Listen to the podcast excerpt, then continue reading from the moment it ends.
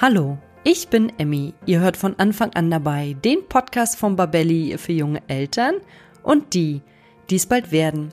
Dass Babys Blähung haben, ist ganz normal und auch natürlich. Doch wie erkennen wir diese und was sind die wirksamsten Mittel, unserem Baby zu helfen, die Zeit der drückenden Bäuchlein zu überwinden? Darüber spreche ich heute mit der Hebamme Christine Müller, denn ich möchte wissen, wie steht es denn um Wärme, Tee, Bauchmassagen und natürlich auch um die Kümmelzäpfchen. Und ist es wirklich eine Hilfe für das Baby, wenn man mit dem Fieberthermometer nachhilft? Ich bin schon ganz gespannt, was unsere Expertin dazu sagt und wünsche euch nun ganz viel Spaß beim Zuhören. Der Sponsor unserer heutigen Folge ist HIP mit der HIP Biokombiotik Folgemilch.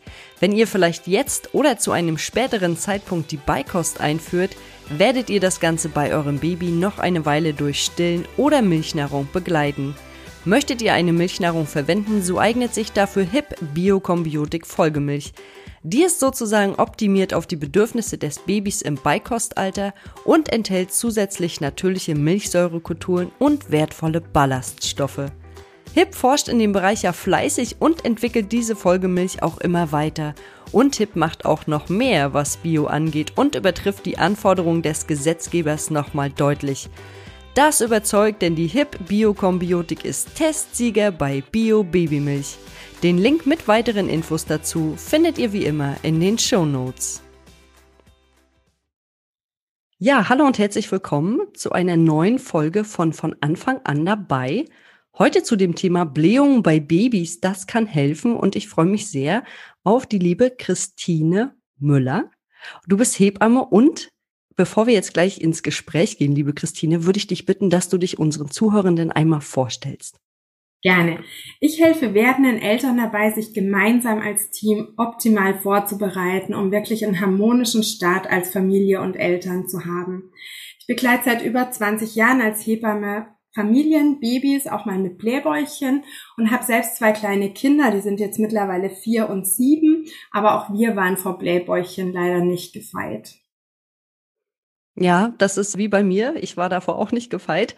Und ähm, bevor ich es vergesse, was einige vielleicht nicht wissen, die jetzt vielleicht das erste Mal dabei sind, wir beide haben ja bereits zwei Podcasts zusammen gemacht. Und zwar einmal die Folge 79 zu den Geburtsvorbereitungen und einmal kleiner Zahlendreher, die Folge 97, was ist, wenn ich keine Hebamme finde. Das ist jetzt sozusagen schon unser dritter gemeinsamer Podcast. Und deswegen freue ich mich natürlich umso mehr, weil wir uns schon ein bisschen kennen, dass wir heute noch mal diesen Podcast gemeinsam machen. Und als erstes würde ich dich bitten, dass du uns mal erklärst, warum haben denn Babys eigentlich so viele Blähungen? Also oft heißt es ja, wenn das Kind Blähungen hat, ach, das sind die typischen drei Monatskoliken. Laut Fachliteratur gibt es die typischen drei Monatskoliken gar nicht, sondern man geht von der Unreife des Darmes aus. Der Darm muss erstmal seine Aufgabe seiner Aufgabe nachkommen, nämlich die Nahrung zu verdauen. Und er muss erstmal seinen Platz auch im Körper finden. Und das dauert einige Zeit, denn im Mutterleib hat der Darm noch nicht arbeiten müssen. Und sobald der erste Tropfen Muttermilch oder Babynahrung in das Kind reinkommt, fängt die Verdauung an. Und das ist für manchen Darm einfacher und der andere tut sich ein bisschen schwerer dabei. Oft ist es dann manchmal auch noch so, dass die Kinder viel Luft dabei schlucken und die Luft dann natürlich auch wieder zu einem kleinen Blähbäuchchen führen kann. Und das mit der Luft können wir aber tatsächlich ein bisschen verhindern, oder? Genau, also das mit der Luft lässt sich relativ leicht verhindern. Das ist so ein bisschen typabhängig vom Kind. Manche Kinder, die stoßen sofort auf, wenn sie getrunken haben. Andere, die muss man erst in 15 Minuten vielleicht auch mal aufrecht halten, vielleicht auch mal ganz leicht zwischen den Schulterblättern ein bisschen ähm, klopfen oder ein bisschen massieren. Und es gibt wieder andere Kinder, die stoßen nie auf, weil sie einfach keine Luft schlucken. Ah ja, das ist auch nochmal ganz gut zu wissen. Also es ist immer individuell von Baby zu Baby. Und jetzt haben wir ja gerade schon gesagt, es ist eigentlich ganz normal, dass die Babys Blähung haben. Und ich kann mich tatsächlich noch dran erinnern, da war meine Tochter, puh, vielleicht so vier Monate, hat die ganze Nacht geweint und geschrien und ich wusste überhaupt nicht, was ich machen sollte. Und dann habe ich irgendwie ganz verzweifelt damals meine Mutter angerufen und dann hat sie gesagt, reib doch einfach mal das Bäuchlein, vielleicht hat sie Bauchweh. Und deshalb stelle ich mir die Frage, wie erkennen wir denn überhaupt, dass unser Baby Blähung hat? Mhm. Also bei manchen Kindern sind es ganz harmlose Blähungen, sage ich mal. Da geht einfach immer mal wieder ein bisschen Wind ab und es muss sich vielleicht ein bisschen anstrengen, aber mehr auch nicht. Und es gibt wieder andere, die haben einen richtig aufgeblähten, kugeligen kleinen Bauch. Die schreien aus dem Nichts heraus, krampfartig, die ziehen die Beinchen ruckartig an, kriegen hochroten Kopf und strecken die Beinchen wieder von sich und quälen sich richtig vor Schmerzen. Manche überstrecken sich auch ganz arg und dann ist es ein Stück weiter gewandert im Darm. Auf einmal entspannen sie wieder. Manche schlafen sogar vor Erschöpfung fast ein. Und im nächsten Moment von 0 auf 100 kann es gleich wieder losgehen. Und wenn mir das Eltern beschreiben, dann sind es zu 99,9 Prozent immer Blähungen. Also müssen wir unser Baby immer ganz gut beobachten und gucken, wie es sich verhält. Und dann hast du gesagt, erkennt man das oft an diesem aufgeblähten Bauch und auch an den, ja, wie hast du gesagt, wenn die Kinder sich so richtig überstrecken und ähm, sich einfach quälen und vielleicht auch ein bisschen krampfen. Und nun wissen wir ja alle, dass Wärme bei Blähung eigentlich gut tut. Und wie behandelt man denn Babys mit Wärme richtig? Gibt es dabei was zu beachten? Auch das kann man wieder ein bisschen individuell gestalten und gucken, wie welches Kind es möchte. So als Klassiker kennen wir, denke ich, alle von früher die Wärmflasche. Bei der Wärmflasche ähm, würde ich jetzt keine Wärmflasche für Erwachsene nehmen, sondern wenn ich eine Wärmflasche möchte, dann eine kleine Kinderwärmflasche. Bei der Wärmflasche ist immer darauf zu achten, dass die gut zugedreht ist und auch nicht zu heiß ist. An sich sollte das so Körpertemperatur ungefähr haben und dass sie einfach nicht auslaufen kann. Das ist immer die Hauptgefahr und Verbrühungsgefahr dann eben auch, wenn heißes Wasser austritt. Alternativ haben ganz viele sicherlich zu Hause oder kriegen es oft zur Geburt geschenkt ein Kirschkernkissen. Bei den Kirschkernkissen gilt das Gleiche, so schön handwarm warm machen, dass wir es als Eltern schön angenehm in der Hand halten können und ganz wichtig vorher nochmal durchschütteln. In den Kirschkernen staut sich oft die Wärme und auch das könnte wieder, wenn wir es nicht durchgeschüttelt haben, zu einer punktuellen Verbrennung führen. Alternativ könnte man aber auch einfach, wenn man jetzt beides nicht zur Hand hat, einen Waschlappen nehmen, den unter relativ heißes Wasser halten, so dass es von der Hand her gerade noch gut auszuhalten ist, bis man den ausgedrückt hat und sich selber dann an die andere Hand hält, hat er schon wieder ganz viel von Wärme verloren, ist aber noch warm und man könnte den auf den Bauch legen. Manche Kinder reagieren auch super auf diese feuchte Wärme. Ah ja, das ist nochmal ein ganz guter Hinweis. Hm. Und was manchen aber auch einfach ausreicht, ist, wenn sie die Wärme von Mama oder Papa spüren. Also wenn man sie sich auf den ähm, Brustkorb legt oder auf den Unterarm und dann eventuell mit so im Fliegergriff mit der Hand das Bäuchchen wärmt oder sie im Tragetuch trägt. Im Tragetuch Bauch an Bauch wird der Bauch durch den der trägt gewärmt Tragetuch hat noch die anderen Vorteile. Man hat ein bisschen Bewegung drin. Die Kinder sind oft auch ein bisschen abgelenkter und sie haben die Beinchen, wenn man das Kind richtig trägt, auch so wunderschön angewinkelt. Und in der Position geht einfach auch leichter nochmal was ab, wenn noch was drückt. Und was ich beim Thema Wärme auch immer noch super gern anspreche, ist, dass man darauf achtet, dass das Kind auch warme Füße hat. Denn ähm, sind die Füßchen kalt, weiß man einfach, stimmt die Durchblutung im Körper nicht. Und wenn die Durchblutung vom Herz bis zu den Füßchen nicht passt, das ist der weiteste Weg, dann können wir so dem Kind einfach helfen, indem wir ihm noch eine Schicht Socken mehr anziehen oder ein Strumpfhöschen mehr anziehen. Wenn die Füßchen schön warm sind, ist der Bauch auch gut durchblutet. Das wurde mir früher auch immer gesagt. Du musst mal gucken, dass dein Baby Socken anhat. Und jetzt weiß ich warum. Das ist auch schön. Aber nicht nur Wärme kann von außen helfen, sondern auch Tee tut unserem Kind ja sehr gut. Welchen Tee kannst du empfehlen und ab welchem Alter? Den Klassiker, den wir alle kennen, ist ja so der Kümmeltee oder den klassischen Stilltee, den Anis-Fenchel-Kümmeltee.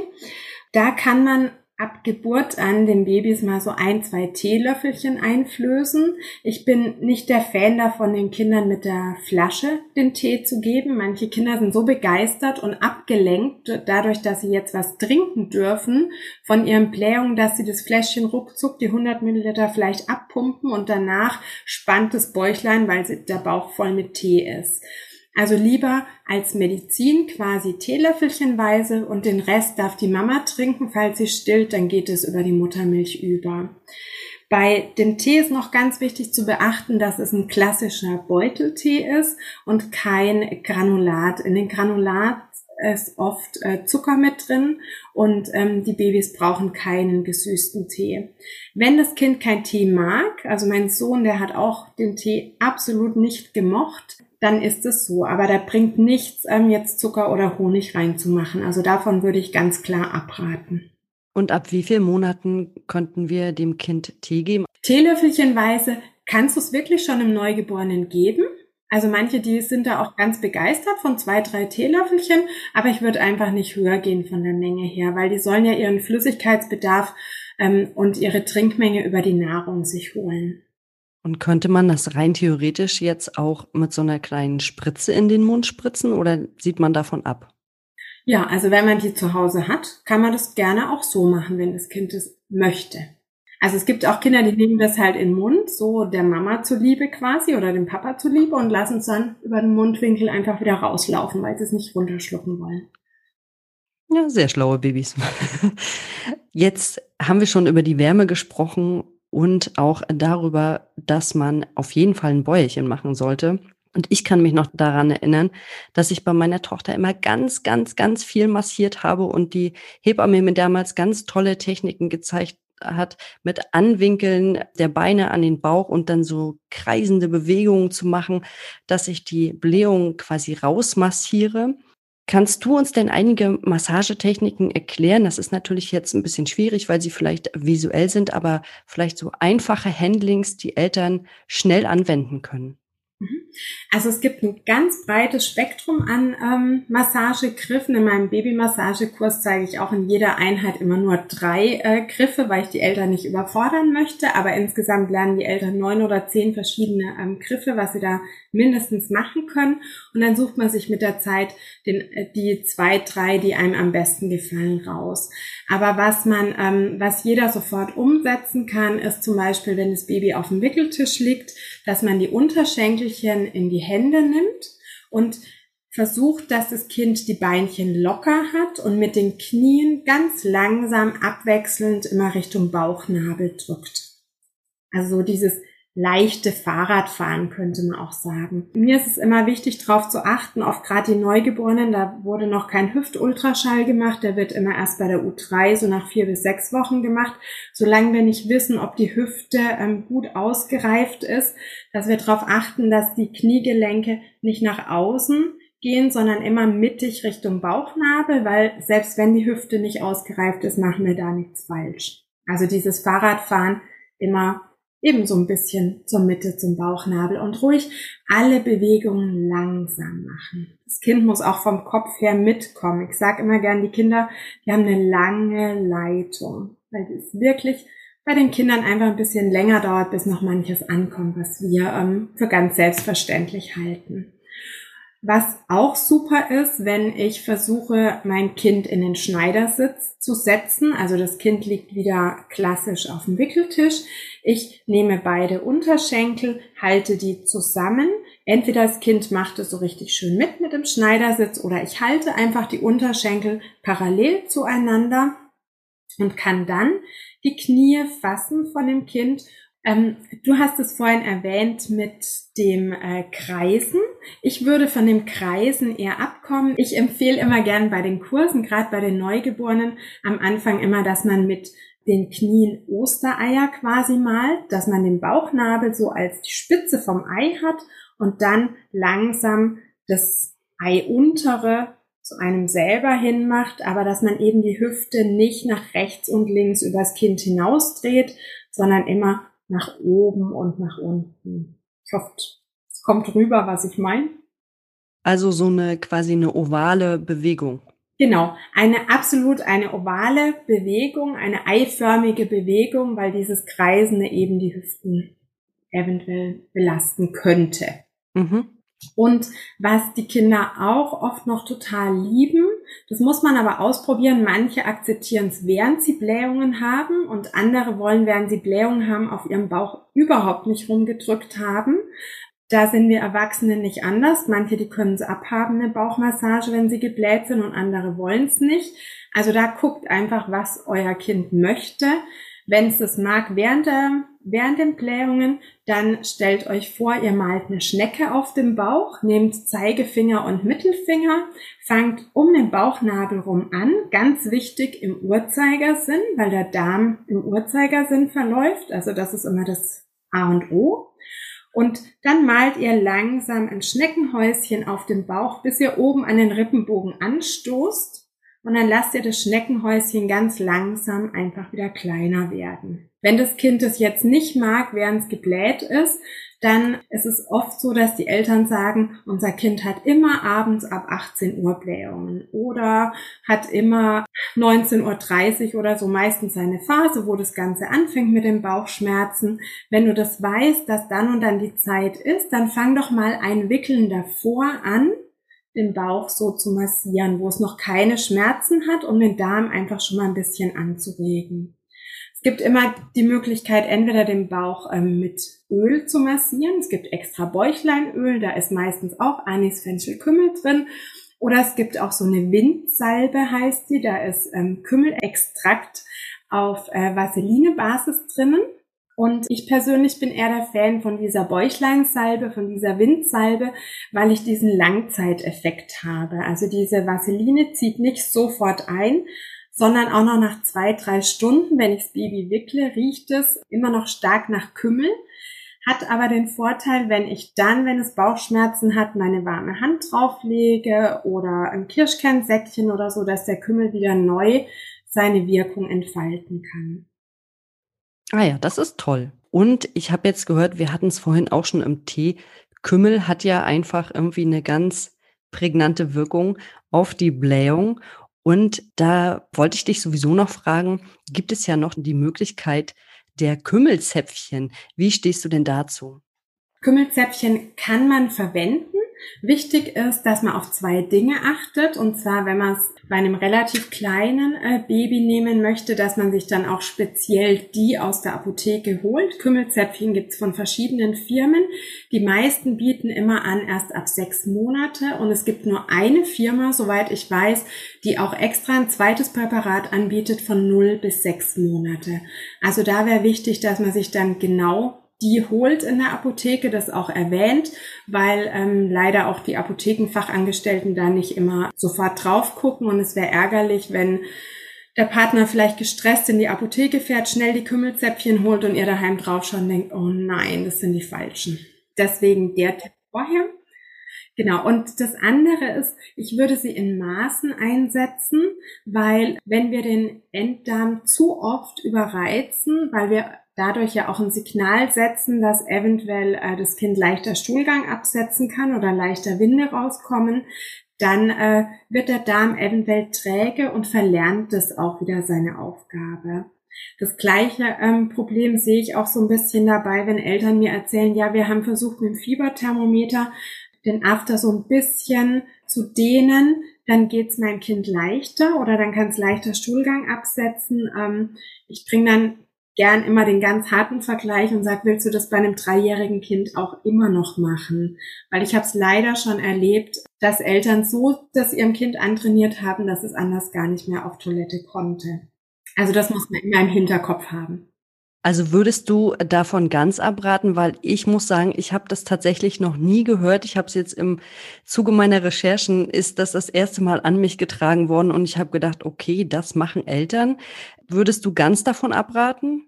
Ja, also ich würde ganz davon abraten. Oft ist es so, dass die Eltern es im Krankenhaus erleben. Im Krankenhaus wird standardmäßig bei den Kindern in der ersten Zeit relativ häufig Temperatur gemessen und die messen Temperatur und auf einmal setzt das Kind äh, nochmal Kindspech ab und die sind ganz begeistert und sagen, boah, ich konnte meinem Kind super helfen, es hat Stuhlgang abgesetzt und speichern sich das so als was Positives ab und denken, ah ja, wenn es mal Probleme hat, mache ich das. Aber das ist eben nicht die Lösung von dem Problem aus meiner Sicht. Okay, also wir geben lieber ein bisschen Wärme, Tee, wir können massieren, das ist auch nochmal ganz wichtig und vielleicht im Notfall die Kümmelzäpfchen geben. Also so habe ich das zum Beispiel früher gemacht. Ich hatte mal so ein, immer so meine Notfall-Kümmelzäpfchen dabei, weil meine Tochter wirklich stark unter Blähungen gelitten hat, also wirklich gelitten. Und äh, was auch immer toll war, das hast du vorhin ja auch gesagt, das Tragen im Tuch oder vorne in der Babytrage. Und das hat ihr meistens Linderung verschafft und dann ist sie auch ganz selig eingeschlafen. Bis auf dieses eine Mal, von dem ich vorhin erzählt habe, als ich wirklich überhaupt nicht wusste, was los ist. Also Wärme richtig gut, Massage können wir auch immer noch mal anbringen und Tee. Gibt es denn jetzt noch etwas, was du Eltern mit auf den Weg geben möchtest? Also mir ist immer wichtig, den Eltern auch ganz klar zu sagen, wann es wichtig ist, zum Arzt zu gehen. Und zwar, ähm, wenn Fieber mit dabei ist, würde ich zu Hause nicht mehr lang rumdoktern, dann würde ich mein Kind schnappen und gleich zum Kinderarzt gehen. Der Kinderarzt, der kann den Bauch abhören, der kann gucken, ob es vielleicht wirklich äh, auch noch irgendwas anderes ist, eine Mittelohrentzündung oder was auch immer. Also bei Fieber würde ich sofort zum Kinderarzt oder in die Kindernotfallpraxis gehen. Und wenn ich das Gefühl habe, mein Kind verhält sich ganz anders als sonst. Es bricht vielleicht auch dabei oder der Stuhl hat eine ganz andere Farbe als sonst. Es ist eine Veränderung da. Ich kenne mein Kind nicht so. Dann würde ich immer gleich zum Arzt gehen und nicht erst selber irgendwas ausprobieren. Im besten Fall sagt der Kinderarzt, nee, es sind nur ganz normale Blähungen, aber dann bist du als Mama oder du als Papa auch wieder beruhigter. Ja, in dem Fall ist vielleicht einmal mehr zum Arzt gehen doch der sicherere Weg. Also zum einen würde ich gerne noch kurz das ansprechen, Ernährung bei der Mutter in der Stillzeit. Also das ist ziemlich umstritten, ne?